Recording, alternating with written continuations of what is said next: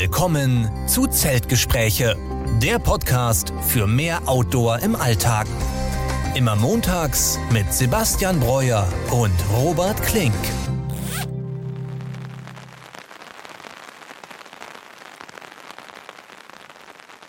Ja, und damit herzlich willkommen zur 49. Folge unseres Podcasts Zeltgespräche. Diese Woche wieder mit mir Robert Klink und mit Sebastian Breuer. Sebastian, grüß dich. Ja, schönen guten Morgen. Ich glaube, schönen guten Morgen haben wir noch nie gesagt. Nee, das stimmt, so, das habe ich gerade auch gedacht. Genau, so früh waren wir noch nie dabei. Es ist, obwohl, so früh ist es auch nicht mehr. Es ist 10.41 Uhr, aber für unseren Podcast ist es früh. Deswegen erstmal, wie geht's dir? Hast du gut geschlafen? Ja, heute habe ich echt gut geschlafen. Ich habe auch richtig ausgeschlafen, bis du eigentlich geschrieben hast, äh, ich bin bereit, möchtest du ja. aufnehmen und dann bin ich im Prinzip auch aufgestanden und habe seit ja, längerer Zeit mal wieder unser Podcast ähm, Equipment hier aufgebaut mein kleines Studio, was ich hier habe, denn wir melden uns jetzt zurück aus der Sommerpause. Ich glaube, das waren jetzt sechs oder sieben Wochen und ja, jetzt mit Anfang September starten wir so langsam in den Herbst und ich freue mich jetzt wieder regelmäßig mit dir aufzunehmen. Ja, ich mich auch. Also ich glaube, im Herbst haben wir noch einige Abenteuer auch vor. Wir haben jetzt auch viel erlebt in der Sommerpause, mhm. ähm, viel rumgefahren, davon erzählen wir auch gleich. Äh, ich freue mich aber auch darauf, dass es jetzt ein bisschen kühler wird. Also jetzt, wenn wir gerade aufnehmen, ist es ja Samstag, der 9. September. Ich glaube, in Essen ist es auch wieder richtig warm jetzt ja. geworden. Hier in München haben wir so 28 Grad, also schon wieder ähm, ordentlich heiß, aber ich freue mich auf jeden Fall auf kühlere Herbsttage mit geilen Herbstfarben. Ja, ich glaube, Mitte, Ende Juli ähm, haben wir uns zuletzt gesprochen und ja, der ganze August, da war es hier so, dass die erste Hälfte echt so regnerisch war die ganze Zeit, was mich ja immer mhm freut oder gefreut hat. Ich mag ja diesen ganz heißen ähm, Sommer nicht und da fällt mir gerade auch ein, Sebastian, wir hatten ja auch eine spannende Wanderung noch ähm, am Baldeneysee. See. Das war ja auch dann so super regnerisches ähm, Wetter. Ich weiß gar nicht mehr genau, wann das war. Ist aber auch jetzt schon wieder ein, zwei Monate wahrscheinlich her. Ja. Und ja, jetzt in letzter Zeit, wie du schon sagst, haben wir wieder so eine kleine Hitzewelle. Man hört ja auch, ähm, ja, die ganz durch quer Europa was das Wetter jetzt gerade so anrichtet, auch mit Griechenland und so. Deswegen kommen wir hier noch eigentlich ganz glimpflich weg mit diesen 30 Grad und ich erinnere mich, das war ja auch hier mal schlimmer, dass wir echt über mhm. mehrere Wochen 35, 40 Grad hatten. Deswegen möchte ich mich absolut nicht beschweren über diesen Sommer bisher. Nee, da können wir uns echt nicht beschweren. Ähm, ich denke auch gerade wieder an diese Wanderung, das war ja der Baldenei-Steig, den wir gemacht mhm. haben. Und da hatten wir einen, ich nenne es mal wirklich Platzregen, sodass wir dann auf den Wegen wirklich uns kleine Bäche entgegenkamen. Ja, also das ja. kann echt schon schnell passieren, wenn so ein Platzregen kommt, dass diese trockene Erde das nicht aufnehmen können und das alles halt oberflächlich abfließt. Und da haben wir einmal gemerkt, wie das so war. Es war aber warm genug und es war jetzt nicht kalt und es war irgendwie trotzdem cool, dass wir irgendwie die einzigen auf dem Trail waren, weil es so geregnet hat. Ja. Ähm, wir hatten auch unser Regengear teilweise dabei. Ich glaube, ich hatte eine alte Regenjacke von dir mhm. äh, und du hattest, glaube ich, aber auch Du warst voll equipped mit einem äh, DCF-Poncho, glaube ich, ne? Und ich hatte dein, dein altes Gear. Ja, genau. Auch die, die neue RAB Regenhose mal endlich ah, genau. getestet. Ja. Da wurden wir auch schon mehrmals äh, nachgefragt, ähm, wann wir die mal ja, als Review hier kundgeben können. In Irland kamen wir auch nicht dazu, die mal anzuziehen. Aber ja, ich bin nach wie vor immer noch sehr überzeugt von dieser Hose, falls das jemand interessiert. Und die hat halt einen echt grandiosen Schnitt und mit 79 Gramm in der Größe M ist das echt für mich aktuell die perfekte Regenhose. Ja, und ich habe ja dann netterweise von dir deine alte OMM, die man auch auf dem ähm, Kungsläden-Video sehen kann. Die ja, genau, ich ja bekommen. Stimmt, die graue. Genau, das war auch ein Upgrade für mich. Ich hatte ja davor die von Decathlon, also die, die erste Version, die dann, mhm. glaube ich, fast, du weißt ja, wenn die ganzen Grammanzahlen, wie, wie schwer war nochmal die von Decathlon, die hat schon ja, ordentlich was gewogen. Ich meine ne? auch 140 oder ja. vielleicht sogar 180. Aber die fand ich auch immer sehr robust auf jeden Fall. Ne? Die kann man auch ja. mal ein bisschen ja, im Buschwerk auch tragen. Du hast es selber gesehen, bei der OMM, die ich dir verkauft habe, mhm. da war ja auch ein leichter Riss, den ich eigentlich ja. dann fachmännisch äh, geflickt habe, ja. denke ich. Aber das bleibt natürlich nicht aus bei so einem dünnen Material. Da hat man dann teilweise Stärken von 7 oder 15 D, wie bei einem sehr dünnen DCF-Zelt. Und mhm. wenn man da einmal blöd an einem kleinen Stock irgendwie hängen bleibt, dann ja, ist es auch schon geschehen. Deswegen nichts fürs Bushcrafting, sondern eher fürs Trailrunning, Ultraleicht-Tracking äh, im flachen oder bergigen Gelände natürlich auch, wo jetzt nicht viele Bäume unterwegs sind. Hm. Und nochmal zum, zum Regen. Also ich hatte auch die äh, Frage, die ich gerade eben ein, einwerfen wollte. Ein äh, Zuhörer hat uns gefragt, wir haben ja äh, anfangs die Ponchos von Sea to Summit äh, genutzt und da sind natürlich die Arme ein bisschen frei und wir mhm. benutzen die Ponchos eigentlich in erster Linie deswegen, weil wir die über die Rucksäcke ziehen können. Das heißt, wir haben jetzt kein extra Regengier für den Rucksack, aber das heißt, den sparen wir schon mal. Das heißt, Ponchos über den Rucksack und die Unterarme sind ein bisschen frei. Wir haben aber meistens dann unsere ähm, Puffy Jacket an, die ja wasserabweisend ist Und wir haben halt für die Hände noch die OMM-Handschuhe. Ich glaube, du hast mittlerweile auch andere Handschuhe. Ja, die ich von Seatbacks, genau. Genau, ich habe die von OMM. Und dann ist er eigentlich echt gut ausgestattet und die Arme sind sowieso angewinkelt, weil wir ja mit unseren Trackingstöcken laufen. Das heißt, eigentlich äh, werden jetzt nicht stark nass oder kalt, die Unterarme. Also für uns hat das völlig ausgereift, ausgereift, ausgereicht. Ähm, einziger Wermutstropfen ist halt, dass bei starkem Wind diese Verbindungsknöpfe an der Seite von dem Ponchos halt aufgehen können genau. und sich dann alles verdreht, aber nichts mehr sieht. Und äh, ne, genau, das wollten wir sowieso mal upgraden. Also ich werde es ja. mal upgraden, dass ich das wirklich zu kleistere, dass es nicht mehr aufgehen kann. Ja, das ist der, der einzige Nachteil an diesem Sea Summit Poncho echt gewesen, den wir gemerkt haben. Aber auch jetzt mhm. nur in einer Situation, bei diesen unmenschlichen Winden, die du schon öfters mal beschrieben hast auf den ja. Kungsläden, die dich vom Track gefegt haben. Da bietet es sich echt an, die Druckknöpfe wirklich mit Sekundenkleber einmal festzumachen. Ähm, ja, ich habe auch Sekundenkleber hier, das können wir gerne beim nächsten Mal auch schnell ja. machen, weil ich, für mich wird die sowieso eigentlich nie aufmachen. Also ich habe nee. die immer zugehabt und stülpt mir dann den Poncho über. Jetzt mit dem DCF-Poncho, den ich habe, der ist mit der anderen Konstruktion zugemacht. Da hat man eine kleine Schnur, da passiert das gar nicht. Dann ist es schon äh, besser gemacht auf jeden Fall. Und ich wollte noch sagen, da ist natürlich dann der Unterarm frei. Und bei ja. einem Poncho, der geht natürlich auch gar nicht meistens bis zum Boden, außer man hat irgendwie ein Gatewood Cape, da kann das schon mal sein, dass der sehr lang ist. Mhm. Und der soll ja auch ein bisschen luftig sein, damit man eben nicht darunter schwitzt. Mhm. Und das ist ja auch eigentlich, wenn man sich darüber Gedanken macht, gar nicht schlimm, dass jetzt wirklich die Teile der Beine oder auch die Unterarme dann frei sind, weil das eigentlich Stellen am Körper sind, ähm, an denen man nicht sehr stark friert, beziehungsweise nicht viel Körperwärme verliert. Ne? Deswegen, man, man möchte sich ja trocken halten, damit man nicht nass wird und man möchte nicht nass werden, damit man eben warm bleibt, weil man natürlich ja. mit, mit einem nassen Körper mehr Wärme abgibt im Wind. Und bei den Unterarmen ist das eigentlich nie so eine ja, essentielle Stelle. Deswegen ja, darf man sich dafür auch gar nicht fürchten, wenn dann der Unterarm im Prinzip auch bei kühlerem Wetter so ein bisschen nass wird. Man hat natürlich im Optimalfall immer noch eine wasserabweisende Puffy Jacket drüber, da ein Midlayer und ein Base Layer. Deswegen ja, war das von außen schon dann öfters mal nass, diese kleine Stelle bei uns auf dem Kungsläden zum Beispiel auch, aber richtig zum Problem würde das eher werden, wenn man ja im Torso-Bereich dann nass werden würde. Ja, genau. Und an den Beinen haben wir auch noch dann, wenn es hart kommt, die Regenhosen. Das heißt, genau. eigentlich ist da nur noch eben diese, diese kleine Stelle am Unterarm, die dann eben nass werden kann. Aber wie du gesagt hast, das ist kein großes Problem. Und ich habe noch einen anderen Benefit, der mir gerade eingefallen ist, von diesem gelben Poncho. Also der ist wirklich knallgelb. Ähm, ich hatte den so ein bisschen auch dann hinterher als lockeren Mückenschutz äh, an, weil mir war zu warm jetzt für meinen Midlayer im, ja. da im Wald. Und Mücken mögen ja sehr gerne schwarz. Und mit diesem gelben Poncho hatte ich echt weniger Probleme damit. Also noch ein positiver Side-Benefit von diesem äh, gelben Poncho. Und wir haben den auch immer noch so mit dabei, dass wir denken, okay, wenn es jetzt wirklich ganz krass kalt wird, dann können wir den auch noch mal im Schlafsack mit anziehen oder irgendwie in, die, in den Fußbereich genau. stopfen oder unter die Matratze stopfen. Also da der eigentlich, wenn der Wind jetzt frontal kommt, relativ windundurchlässig ist, ähm, hat der doch schon eine isolierende extra Wirkung äh, dabei. Also das ist auch nochmal quasi so ein, so ein Notfallgier auch noch mit dabei. Also ich liebe diesen Punch, ich werde den auch erstmal behalten. Wie gesagt, wir machen dann die Knöpfe an der Seite zu. Ähm, ich hoffe halt, dass der dann nicht reißt bei zu krassem äh, Wind. Nee. Aber ähm, der genau, flattert ja schön im Wind wie ein, ja. ein leichtes Segel. wie eine und, schöne Fahne. Ja, ich habe meinen alten jetzt tatsächlich dann verkauft und habe auch ja so einen kleinen Sommerverkauf hier gestartet und habe echt mal mein ganzes Gear inspiziert und mittlerweile hatte ich ja echt viele Sachen doppelt, dreifach bis zu fünffach. Also ich hatte ja oder mhm. habe immer noch, glaube ich, fünf verschiedene Ponchos hier rumliegen, die alle unterschiedliche Vorzüge auf jeden Fall haben. Und habe ja auch mittlerweile mehrere Rucksäcke hier gesammelt gehabt und habe jetzt einfach mal wirklich geschaut, was brauche ich noch. Habe von vielen Sachen dann immer noch eine zweite Option behalten, weil man ja oft eine Situation ist, dass jemand spontan vielleicht mit auf eine ja. Tour kommen möchte. Der hat jetzt nicht alles an Gier, dann kann man immer noch was verleihen. Ähm, und ja, ich habe es dann teilweise bei Facebook, in Ultralight Tracking Forum verkauft und auch auf eBay Kleinanzeigen und habe da echt viele nette äh, Leute kennengelernt, die uns dann auch kannten mhm. auf jeden Fall oder den Podcast kannten. Da hatte ich echt sehr nette Begegnungen. Auf jeden Fall äh, schöne Grüße an die Leute. Ich hoffe, ihr habt äh, Spaß mit den ganzen Sachen. Und ja, jetzt sind wir schon sehr stark in, in, in dieses Poncho-Thema eingetaucht. Sebastian, aber erstmal generell, wie war denn so dein, dein Sommer? Was hast du denn alles so gemacht, wenn du dich jetzt nochmal so daran erinnern kannst und das Ganze mal Revue passieren lässt? Ja, viele schöne Sachen. Ähm, also eigentlich war der Plan, äh, mal Slowenien zu erkunden. Das ist ja hier vom, von München aus gar nicht so weit.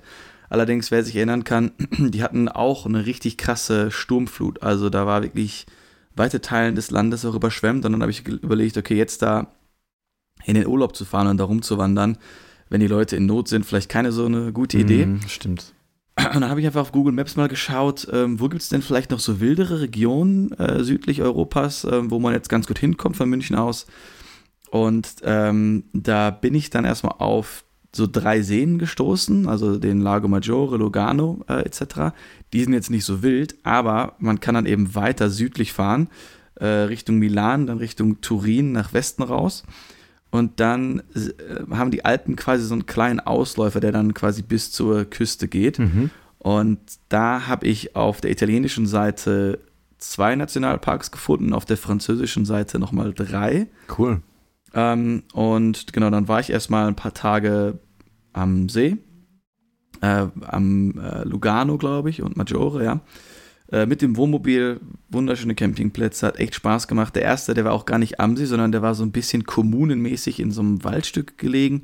Da waren auch keine festen Pitches, sondern das sich irgendwo hingestellt. Mhm. Dann kam einmal am Tag, ähm, ich glaube, äh, ein, äh, jemand von einem Bauernhof und die haben dann ihre Sachen da verkauft und es gab so ein kleines Restaurant. Also richtig familiär, entspannt geführt. Ähm, da war ich dann auch ein bisschen Wandern. Äh, mittlerweile habe ich aber in Italien immer so ein bisschen dieses Bärenthema im Hinterkopf. Ja, da wollte ich gerade sagen, du hast gesagt, ja. äh, die Seen sind nicht so wild. Ne? Und wir haben ja letztens noch darüber gesprochen, über den Bären, der am Gardasee da in Arco gesehen wurde. Ne? Und dann kann man ja schon irgendwie wieder sagen, dass das auf jeden Fall ja. ein bisschen wild ist. Und da wollte ich gerade schon fragen, hast du denn auch da irgendwie äh, was gehört oder gesehen von irgendwelchen Encountern? Äh, ich gucke natürlich immer nach Spuren auf dem Boden, äh, versuche da als Hobby-Spurenleser was zu sehen. Äh, ich habe jetzt nur eine Gams gesehen. Ähm, und ich habe mal gefragt wegen Bären und anscheinend in der Region haben sie jetzt noch keine Bären gesehen. Aber wie gesagt, es ist ja eine große Population.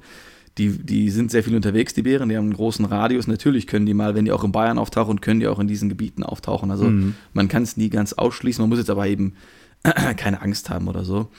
Auf jeden Fall war das eher von der Wildnis her mehr, ähm, ja, es war ein bisschen trockener, es war eher äh, Blatt, äh, nicht Blattwälder, also Laubwälder, ja?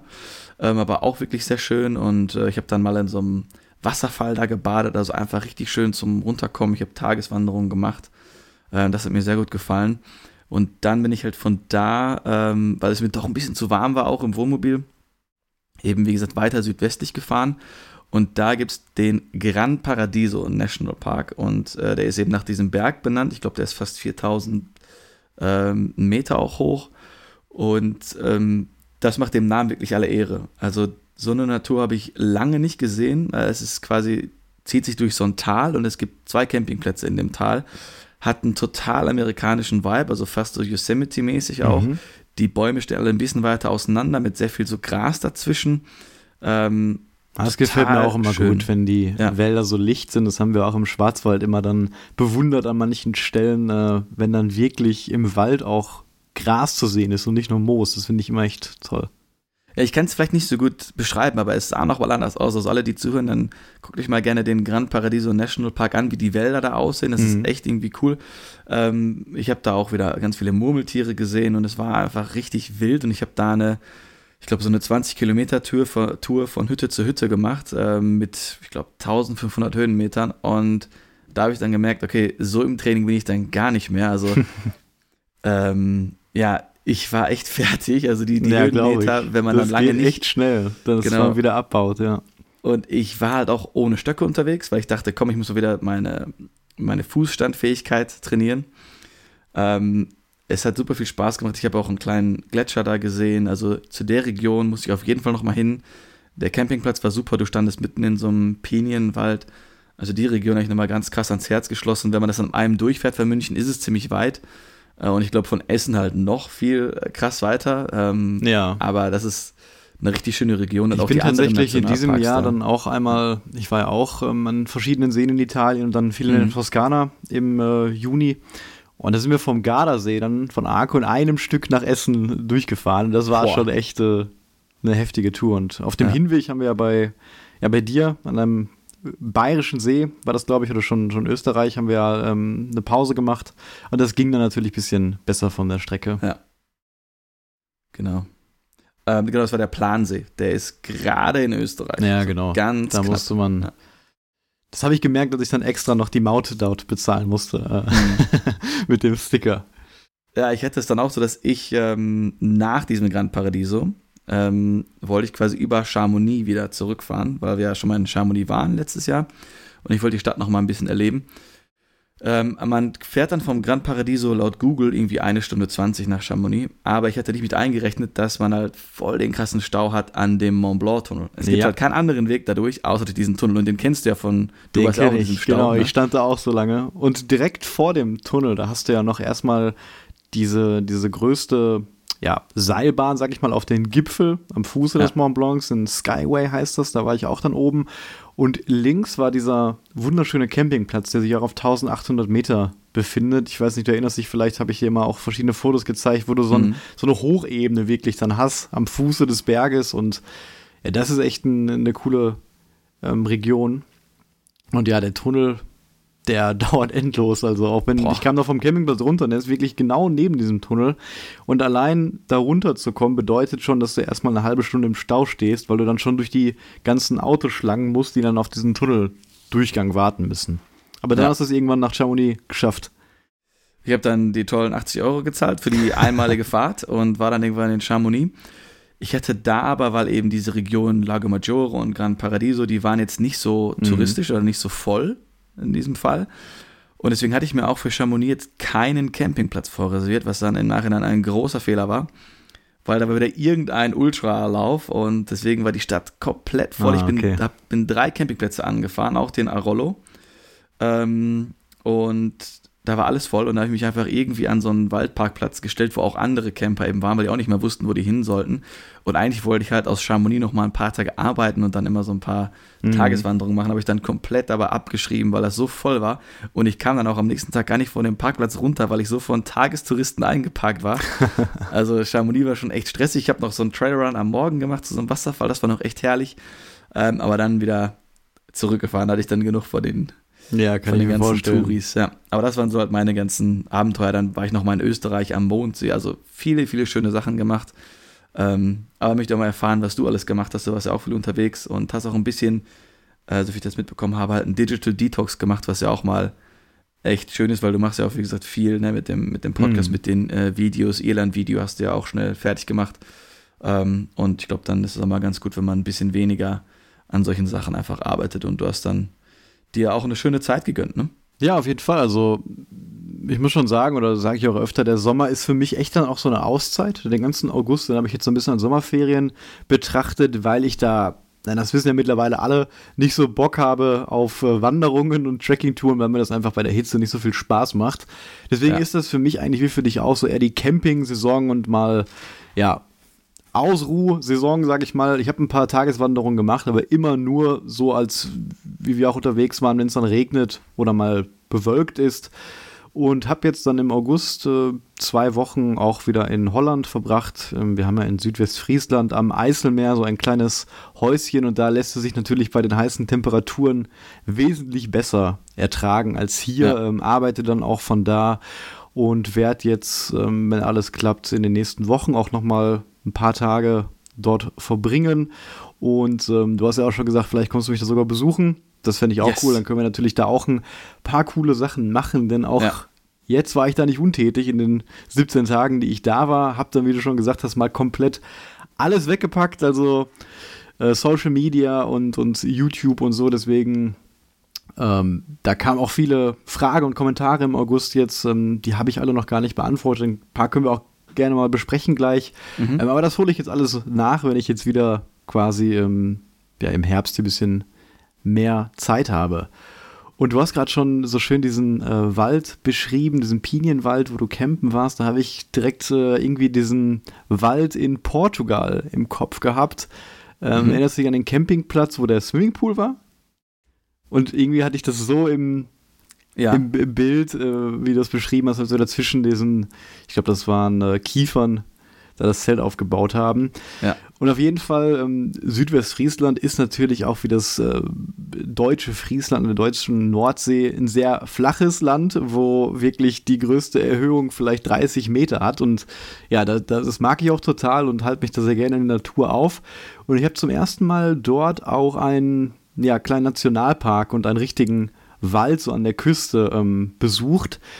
Und damals, als ich in Schleswig-Holstein von der Nordsee zur Ostsee gelaufen bin, diese Straightline-Mission gemacht habe, da ist man dann an der Ostseeküste, in der Nähe auch von Flensburg, auch an einem richtig wunderschönen Birkenwald rausgekommen, der auch direkt an der Klippe am Meer war und den fand ich so mystisch.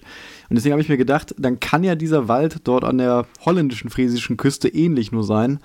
Und das war auch so. Ich habe da eine Bikepacking-Tour, sage ich mal, gemacht. War nur eine Tagestour. Ich habe mhm. eben ein äh, ja, Fahrrad gehabt, 40 Kilometer und habe dann den Z-Packs-Rucksack hinten drauf gestaltet. Und da habe ich mir mal so überlegt, wie das wäre, da auch mal einen Overnighter mitzumachen. Ich bin nicht so der große Radfahrer, meistens laufe ich lieber, aber da hat es mir echt Spaß gemacht, weil ja. du wirklich auf sehr, sehr coolen, kleinen Trails durch diesen wunderschönen ja, Wald fahren konntest und die Vegetation in solchen küstennahen Wäldern finde ich auch sehr, sehr interessant. Deswegen, wenn du ähm, ja, mich da vielleicht besuchen kommst jetzt mal, dann müssen wir uns das auf jeden Fall auch mal anschauen. Vielleicht auch mit einem Overnighter. Die Tour, die ich auch lange angekündigt hatte, äh, die ich da auch an der Küste entlang machen wollte, und euch dann mal die schönste Stadt der Welt in einem Video zeigen möchte. Habe ich auch mhm. nicht gemacht, weil es einfach zu warm war. Deswegen wäre das auch eine Sache, die man jetzt vielleicht im September noch nachholen kann. Ja, ansonsten war ich da viel mit dem Stand-Up-Pedalboard unterwegs. Das kann man natürlich phänomenal da machen. Einerseits auf den Grachten, was im Prinzip ja Flüsse einfach sind, die keinen starken oder fast gar keinen Fluss haben, also keine Fließgeschwindigkeit. Und dann kann das gerade im Morgengrauen oder der Abenddämmerung ja super relaxing sein, einfach drüber zu fahren. Und mhm. gleichzeitig kannst du halt super schnell aufs Eiselmeer, was ein Süßwassermeer ist und je nachdem, wie windig das ist, ist natürlich auch ein Paradies für Surfer und, und, und Kitesurfer. Und da mit dem Stand-Up-Pedal drauf zu gehen, macht auch unglaublich viel Spaß. Gerade wenn ein starker Wellengang ist, ähm, finde ich das immer eine gute Challenge, wenn man auch mal die Gefahr hat, da richtig reinzufliegen. Und dann kann man auch mit dem äh, Stand-Up-Pedal mal von Dorf zu Dorf da an der Küste entlang fahren. Und äh, ja, ist einfach für Wassersportler echt ein Eldorado, würde ich sagen, diese ganze Region da. Ich war aber auch ähm, hier unterwegs, das will ich auch noch mal kurz erzählen. Wir haben ja verschiedene mhm. Flüsse hier im Ruhrgebiet, prominent natürlich die Ruhr, die in den Rhein fließt, aber wir haben auch kleinere Sachen, wie zum Beispiel die Lippe. Ja. Und die ist so ein bisschen im nördlicheren Ruhrgebiet ähm, anzusiedeln. Und ähm, dort habe ich eine Kanutour gemacht mit einem Vierer Kanadier-Kanu und äh, habe vorher gar nicht so im Kopf gehabt, wie, ich nenne es mal, wild dieser Fluss, die Lippe eigentlich ist und durch welche schönen Naturzonen das Ganze führt. Also du hast wirklich starke Stromschnellen teilweise. Ich habe auch an dem Tag Leute gesehen, die mit dem Kanu tatsächlich gekentert sind und umgekippt sind und gegen einen ja, Baum geknallt sind. Oha. Okay. Ähm, sah schon echt gefährlich aus. Ich hätte überhaupt keine Chance, irgendwie umzudrehen, weil der eben sehr stark fließt, auch der Fluss. Und ich habe unglaublich viele Vögel gesehen. Es gab Passagen, wo die nächsten Straßen und Häuser echt Kilometer entfernt waren, wo du ganz alleine mit dir und der Natur im Prinzip bist. Ich habe zum zweiten Mal in meinem Leben dort einen Eisvogel gesehen, der ah, mega schön. das Wasser überquert hat. Ähm, mhm. Hab ihn sogar auf dem Foto festhalten können diesmal. Und ähm, ja, ich war da so drei Stunden drauf und es hat super Spaß gemacht. Das war jetzt bei einem fixen Anbieter. Ich habe zwar so ein Kanadier-Kanu, das steht allerdings beim besagten Häuschen dort in, in Holland und das kann ich halt unmöglich auch mit den Wohnmobilen irgendwie im Auto transportieren.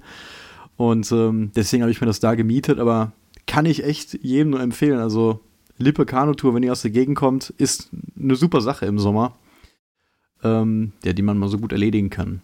Ja, das letzte, was ich mir noch so notiert hatte, ich hätte mir ja mal vorgenommen, auf jeder friesischen Insel einmal eine Wanderung zu machen, beziehungsweise jede zu umrunden. Das hatte ich ja jetzt schon auf Wangerooge gemacht und jetzt neulich im Dezember auf Borkum. Und ja, auch den holländischen Teil der Nordsee, der friesischen Küste, gibt es ja auch die Insel, die prominent ist, glaube ich, Texel. Und ich war auf der daneben, auf Terschelling und bin da auch auf eine, mit einer Tagestour hin, mit einer Fähre, ähm, die ein bisschen länger fährt als man das hier so gewohnt ist. Die fährt dann teilweise zwei Stunden, weswegen das für eine Tagestour schon sehr knapp kalkuliert ist. Also ja. eine Nacht dort zu verbringen, würde sich anbieten, hatte ich aber nicht die Zeit zu. Und die ist schon deutlich größer, muss man einfach sagen, als äh, die ganzen Inseln hier in, in Deutschland. Und deswegen habe ich sie da nicht zu Fuß umrundet, sondern habe mir da ein E-Bike einfach geschnappt und habe die echt in drei Stunden einmal umfahren, was aber auch Spaß gemacht hat. Und mhm. ich bin echt super gerne auf diesen Inseln, weil du einfach so viel weniger Autolärm da hast, ne, weil du einfach auf einer Insel natürlich bist. Das bringt es an sich ja schon mit, dass du nicht diesen Durchreiseverkehr hast. Ne? Wenn du irgendwo ja. in einer schönen Stadt bist, gibt es immer Leute, die wollen nicht zu der Stadt, sondern fahren irgendwie da durch. Ne? Und da habe ich mir gedacht, ich glaube, daher kommt auch diese Ruhe, die man auf so einer Insel empfindet, dass dort eben quasi das ist ja das einzige Ziel. Du kannst ja nicht von mhm. da irgendwie wegfahren oder so, sondern vielleicht nur mal von Haus A nach Campingplatz B oder sowas. Und deswegen finde ich das immer schön. Auch die Wälder, die dann auf so einer Insel zu finden sind, gerade schon erwähnt, die haben irgendwie eine ganz besondere Vegetation. Man findet da häufig Birken und dann auch in der Mischung mit Kiefern. Und ja, das finde ich immer spannend, auch wie sich die Südseiten und Nordseiten unterscheiden. Auf der Südseite hat man meistens dann ja das Wattenmeer, zumindest bei den deutsch-friesischen Inseln auf der Nordseite dann riesengroße Strände, die dann bei heißem Sommerwetter echt traumhaft aussehen, dass man gar nicht mehr glaubt, mhm. man, dass man irgendwie hier in Nord- oder Westeuropa irgendwie ist.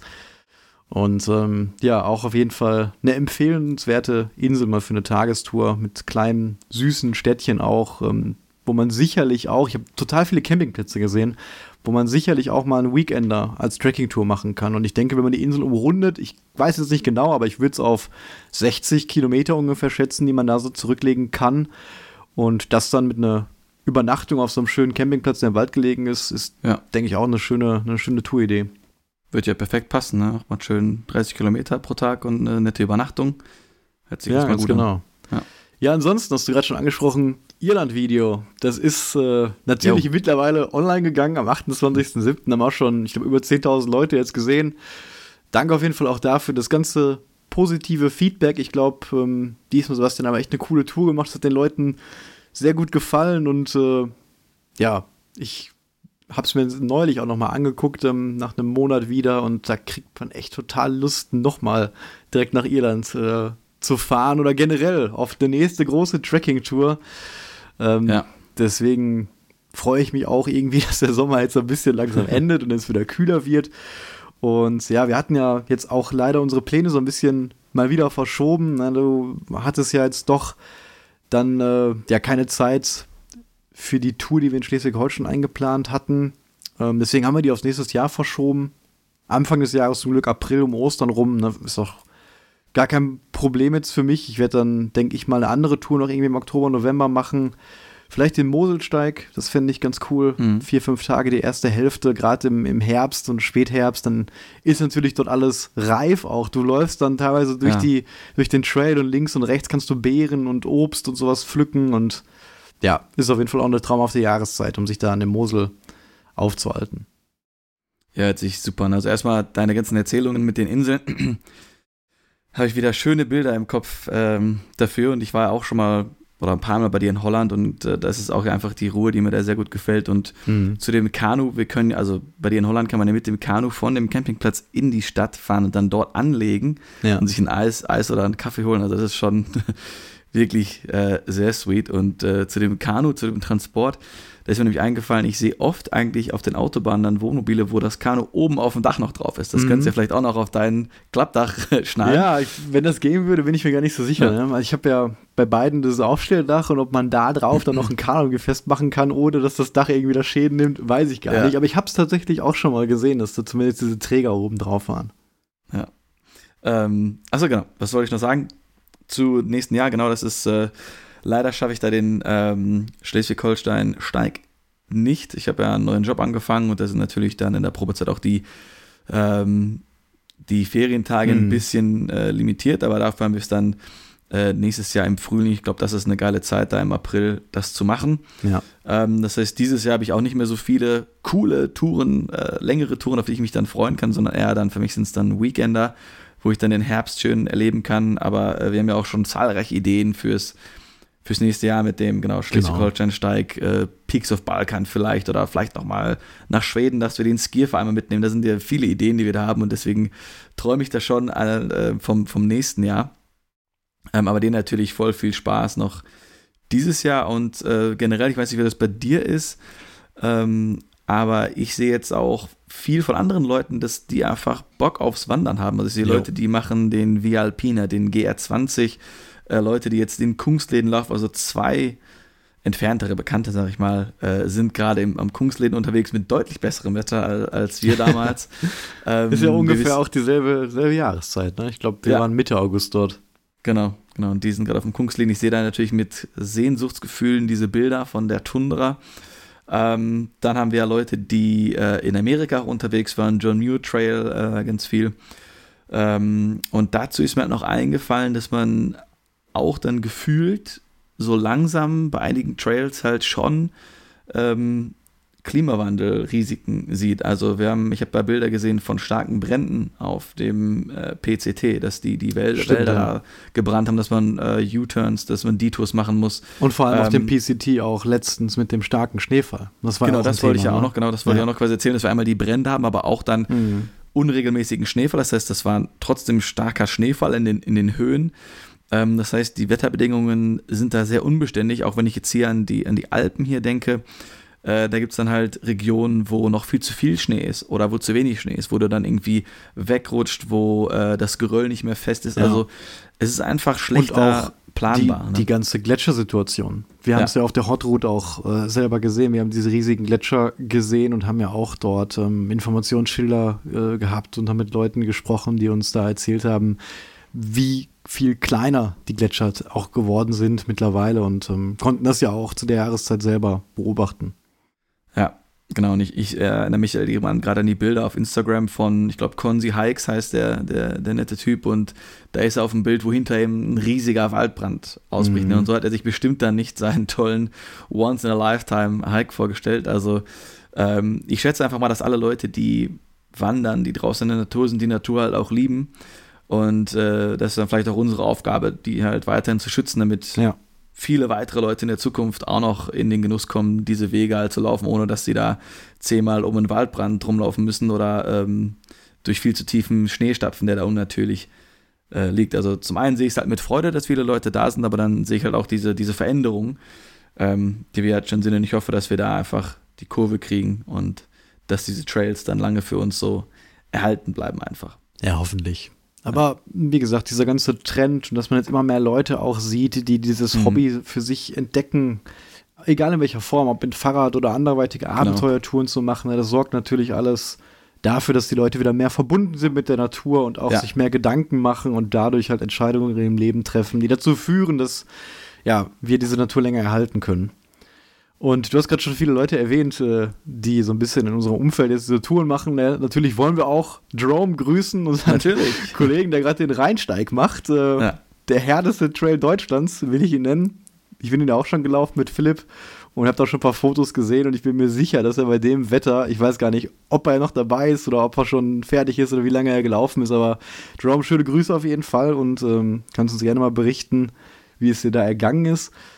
Und auch äh, unsere YouTube-Kollegin Carrie, ja. die ist auch gerade unterwegs, glaube ich, oder war unterwegs am Wochenende auf dem Forststeig, richtig? Genau. Auch, genau. Ja.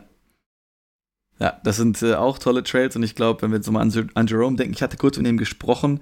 Äh, Jerome ist ja auch keiner, der sich irgendwie die Etappen dann auf 15 Kilometer runter macht, sondern ich denke, er hat dann schon seine mindestens 30, 34 Kilometer mit auch in ordentlichen Höhenmetern geplant. Also ich glaube, der äh, hat da wieder seine, seine harten Touren. Da bin mal gespannt, wie er es gepackt hat. Müssen wir mal mit ihm sprechen, äh, wenn er da durch ist. Ne?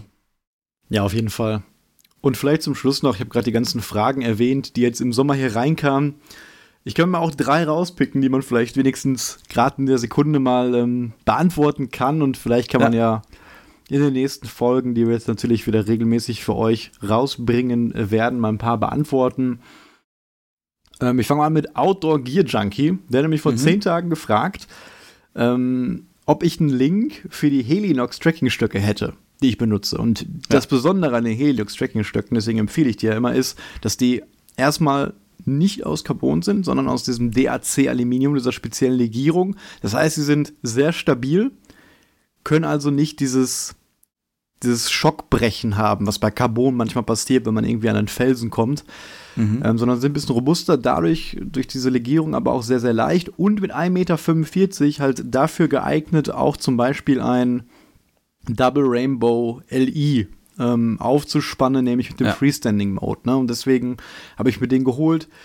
Leider ist es so, dass Helinox das nicht mehr produziert und nicht mehr im Sortiment hat. Ne, Helinox ist eigentlich für diese ultraleichten Campingstühle bekannt, ne, die halt auch wahnsinnig Geld kosten, aber ich glaube nur 400 bis 500 Gramm äh, wiegen, wenn ihr den mhm. YouTuber Sebastian Outdoor kennt, also nicht dich Sebastian, sondern den nicht anderen mich, ne? Sebastian, der hat immer diesen Helinox-Stuhl im äh, Rucksack drin bei seinen Overnightern. Und dann baut er sich immer mit dem Stuhl da das Lager und kocht dann da gemütlich seine Maultaschen. Äh, Grüße auch an der Stelle. Ja, und ich glaube, die haben sich mittlerweile einfach mehr auf diese Sachen konzentriert, die fürs Camping wichtig sind und nicht mehr auf die Tracking-Stöcke. Deswegen muss man da einfach am besten in Foren fragen, ob die jemand abzugeben hat, auf Ebay mal gucken.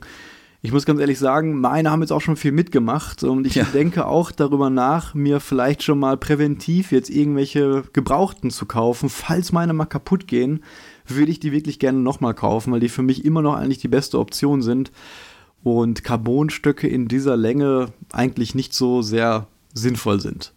Deswegen, Outdoor Gear Junkie kann ich da leider keinen konkreten Link äh, austeilen. Müsste einfach dann, glaube ich, mal googeln und auf Ebay schauen. Gibt es denn ein Vergleichsmodell, was die ähnlichen Features bietet? Hast du da schon mal nachgeschaut? Ja, du findest im Prinzip natürlich längere Sachen und auch Sachen, die aus DRC-Aluminium sind, aber wo jetzt genau alles so stimmt wie bei diesem Tracking-Stock, da habe ich noch keine Alternative gefunden. Wenn man wirklich, es ist ja auch vielleicht nicht, nicht für die meisten Leute etwas, weil wer hat jetzt ein Zelt mit Freestanding-Option und wenn du einfach ein normales Pyramidenzelt aufspannen willst, wie ein Lunar Soul oder ein Gatewood Cape, dann kannst du das natürlich auch mit einem Carbonstock machen. Weil wenn der Druck ja. von oben kommt, dann kann dem Carbon eigentlich gar nichts passieren. Mhm. Der Carbon ist nur wirklich anfällig, wenn du mit einem spitzen Gegenstand von der Seite reingehen würdest. Und da kann man natürlich dann die Gossa Magia LT5 oder sowas nehmen, also die nur 130 Gramm wiegen, die dann nochmal 70 oder 60 Gramm leichter sind als so ein Helinox Tracking Stock. Ja. Stark. Ja, dann hätte ich noch eine Frage von Fable Music 9992. Ähm, wie machen wir das eigentlich mit den Isomatten? Ob wir da die Pumpsäcke mitnehmen, die mittlerweile bei den Thermarest-Matten dabei kommen, oder ob wir uns das Gewicht sparen und die zu Hause lassen. So, dann muss man natürlich jetzt sagen, wir lassen die erstmal immer zu Hause grundsätzlich, weil wir da ja. so puristisch sind. Aber trotzdem ist das Risiko, so dass denn, wie wir auch schon selber gesehen haben, da, dass durch das dauerhafte manuelle Aufblasen dieser Isomatten dort Luftfeuchtigkeit hineingelangt mhm. und wie es mir dann auf dem Westweg geschehen ist, dann auch die einzelnen Zellen dieser Isomatte drin sich auflösen und ja, man dieses Bananenphänomen hat bei der Thermarest, ähm, ja, und man die dann nicht mehr benutzen kann. Ja, Mit dem also, Pumpsack hat man das Risiko nicht. Äh, hm. Sorry, sag ruhig, was sollst du sagen? Ich wollte sagen, man kann halt ein bisschen da entgegen, dagegen wirken, wenn man die halt in der, in, also draußen in der Sonne dann mal offen trocknen oh, ja. lässt. Also das haben wir dann auch gemacht quasi als äh, Vorsorge. Aber klar, natürlich, wenn du es mit dem Pumpsack machst, hast du eben nicht diese menschliche Luftfeuchtigkeit, die da mit reinkommt. Ja. Eine andere Möglichkeit, die natürlich sehr luxuriös ist, die ich jetzt in Portugal mit hatte, das war natürlich meine kleine akkubetriebene Pumpe, die, mhm. glaube ich, auch nur 80 Gramm gewogen hat, mit der Taschenlampenfunktion. Und das ist natürlich der Luxus gewesen. Man kam an, hat sie dran gehalten, konnte sich schon mal ausruhen, dann war die Matte innerhalb von zwei Minuten aufgepumpt. Da hat man natürlich auch keine Luftfeuchtigkeit. Naja, vielleicht ein bisschen, weil manchmal jetzt im Sommer, gestern zum Beispiel waren es ja auch 65% Luftfeuchtigkeit, dann kommt natürlich immer auch ein bisschen ja. was durch die normale Umgebungsluft rein. Deswegen ist vielleicht das Lagern in der Sonne danach dann keine schlechte Idee, um dann die Feuchtigkeit dort zu entfernen. Also die kurze, kurze Antwort darauf ist nein, wir nehmen natürlich nicht den, den Pumpsack mit, weil er eben dementsprechend mehr wiegt und eigentlich optional ist. Man muss dazu aber noch sagen, wir haben ja auch die Arbeitsteilung. Wir kommen an, du baust das Zelt auf und ich pumpe die beiden Matratzen auf und ich muss ja dann meine Regular White aufpumpen und die normale. Und das ist schon ein gutes Stück Arbeit, ja, glaube ich. Ähm, also wenn ich jetzt alleine unterwegs wäre und meine Regular White aufpumpen müsste und das Zelt aufbauen müsste, würde ich vielleicht ganz vielleicht doch auch den Pumpsack mitnehmen. Also ich habe immer das Gefühl, also mit dem Pumpsack, das macht es eigentlich nur noch komplizierter. Weil das, das du musst erstmal da anbringen, du musst den auspacken, du musst den richtig ja. mit Luft befüllen, dann da reindrücken. Also wenn du das schon mal gemacht hast bei der Thermarest, das ist echt nicht so entspannt. Also bei meiner, du hast ja die breitere, da, mhm. da stelle ich mich dann lieber kurz hin und blas die eigentlich innerhalb von drei Sekunden dann auf. Ähm, deswegen geht es da eigentlich, finde ich, bei dem Pumpsack nur um diesen Vorteil, dass man vielleicht das Produkt länger erhalten kann, wenn man das eben durch diese Kondensation nicht kaputt macht. Okay. Ja, dritte und letzte Frage auf Instagram von Lenne denkt darüber nach, sich auch einen Tab 10 Double Rainbow zu holen und mhm. schwankt zwischen der LI-Version, die wir haben, und der DW-Version, die relativ neu ist aus Silpoly. Und fragt einfach, wie zufrieden wir mit der LI-Variante sind. Das haben wir auch schon ähm, früher öfters mal jetzt gesagt. Langlebigkeit und Widerstandsfähigkeit von DCF ist grundsätzlich super, vor allem bei Zelten und Sachen wie Ponchos. Bei Rucksäcken ähm, gibt es da teilweise mehr Probleme. Mhm. Unglaublich hohe Reißfestigkeit, perfekte Wasserdichtigkeit. Nachteil, ähm, ja, das bekannte Hagelvideo, ne? also ja. Perforation ist bei DCF ein Thema. Das heißt, wenn es hageln sollte oder vielleicht Geröll irgendwie fliegen sollte oder sonst was, was auf das festgespannte DCF kommen könnte, dann muss man in dem Moment die Spannung rausnehmen, sodass eben dort nichts durchgehen kann. Das ist bei Silpoli weniger ein Thema. Ähm, ansonsten halt auch, ja, natürlich sehr, sehr leicht. Ähm, ansonsten Kondensationsbildung, Kondensbildung, das ist die, die nächste Frage. Ist natürlich nur ein Single-Wall-Zelt und ja, Sebastian, das konnten wir auch schon überleben, äh, ja. erleben. Letztes Jahr zum Beispiel bei der Wintertour, da war es ja ganz extrem, wo die ganze Zeltwand eingefroren war und in einer Eisschicht war. Das wäre bei dem mhm. zweiwandigen Zelt auch nicht passiert, weil das ganze Eis dann an der äußeren Wand ähm, gewesen wäre. Im Prinzip ist das alles kein Thema, solange man ein dementsprechend großes Zelt hat, wo man im Liegen oder im leichten Sitzen nicht an die Zeltwand gelangt. Weil wenn natürlich die ganze Zeltwand nass ist und man kommt regelmäßig mit seinem Daunenschlafsack zum Beispiel oder mit seiner Puffy Jacket an diese Wand kriegt dann die Nässe ab und friert dementsprechend. Oder das ganze Equipment mhm. wird einfach nass.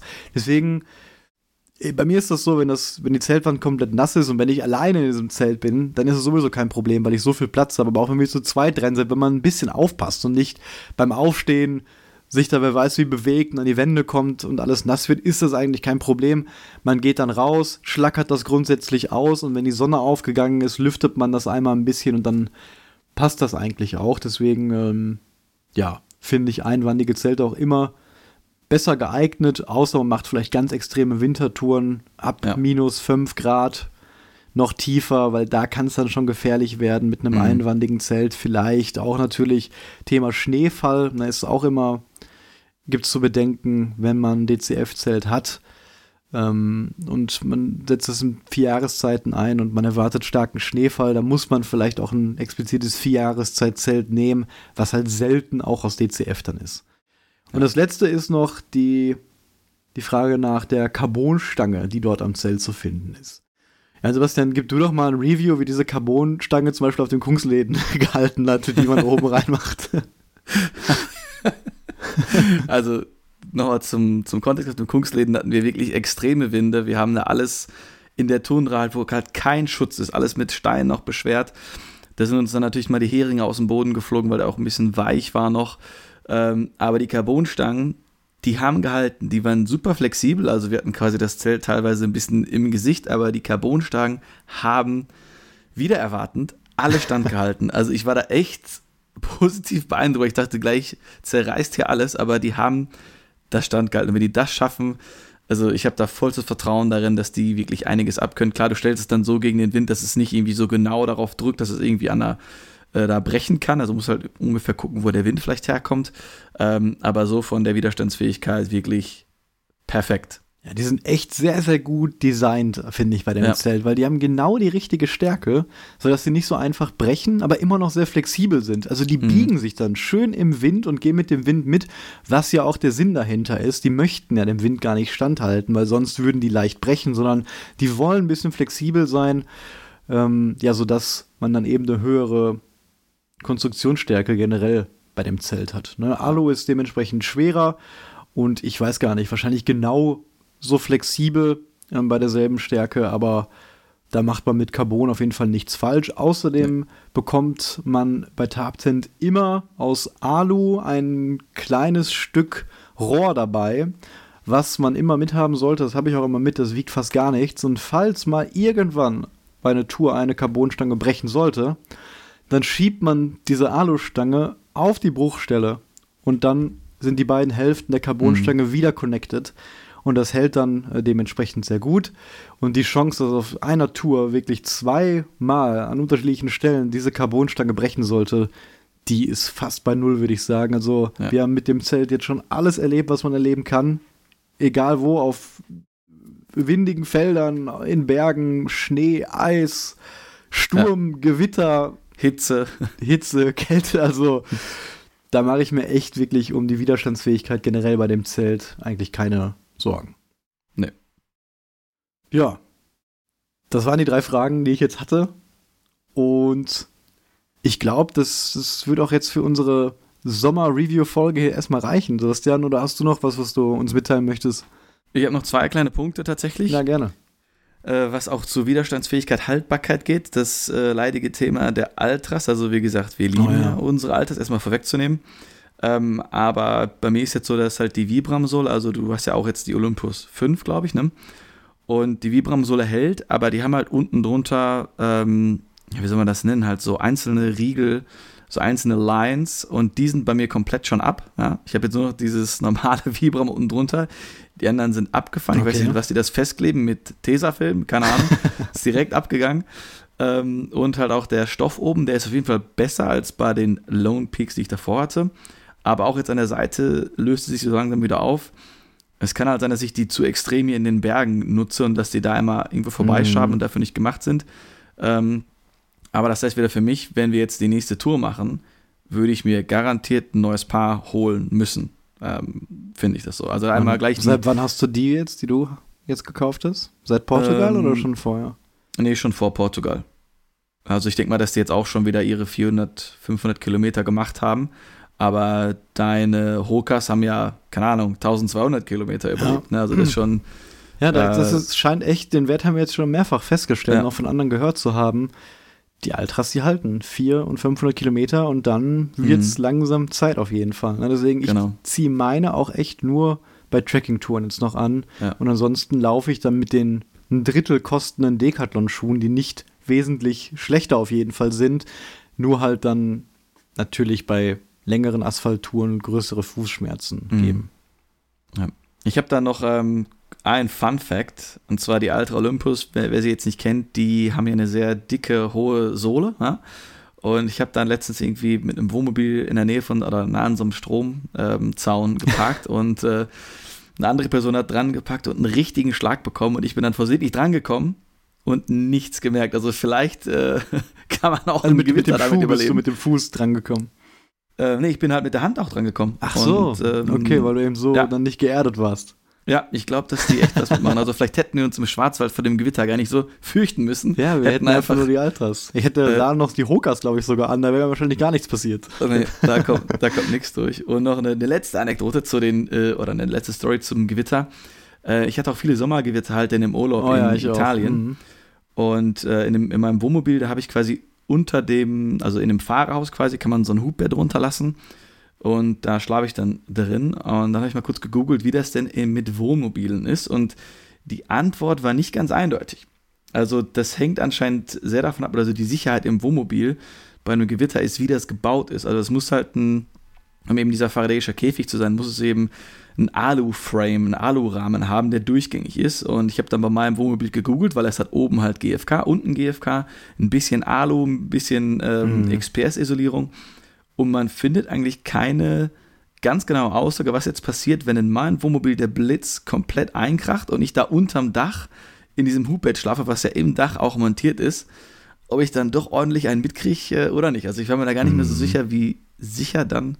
Da solltest du auf jeden Fall sicherstellen, ist. dass im Gewitter deine Satellitenschüssel runtergefahren ist. ja, das auf jeden Fall. Ja, interessant auf jeden Fall. Und ja. ähm, ich kann vielleicht auch mal eine Aussicht geben. Die nächsten Videos, die ich plane, werden sich auch nochmal über Schuhe drehen. Wir haben ja schon die Schuhfolge im Podcast gemacht. Mhm. Ich will das Thema auch nochmal genauer beleuchten. noch einen Tacken genauer und auch verschiedene Modelle mal zeigen. Habe auch noch ein paar neue getestet. Und dann wird es auch ein Video über Kills geben, über synthetische Kills und die Vergleiche der größten Hersteller, die Apex Kills machen. Und ja, das eine oder andere Tourenvideo wird dann auch noch jetzt im Herbst folgen. Super. Also was denn in diesem Sinne? Ich freue mich, äh, dass wir jetzt wieder aufnehmen. Bin schon ja. gespannt äh, auf unsere nächste Folge, nächste Woche. Und wie immer wünschen wir euch auch ansonsten eine schöne Woche. Genau. Ciao, ciao, bis zum nächsten Mal. Bis dann, ciao.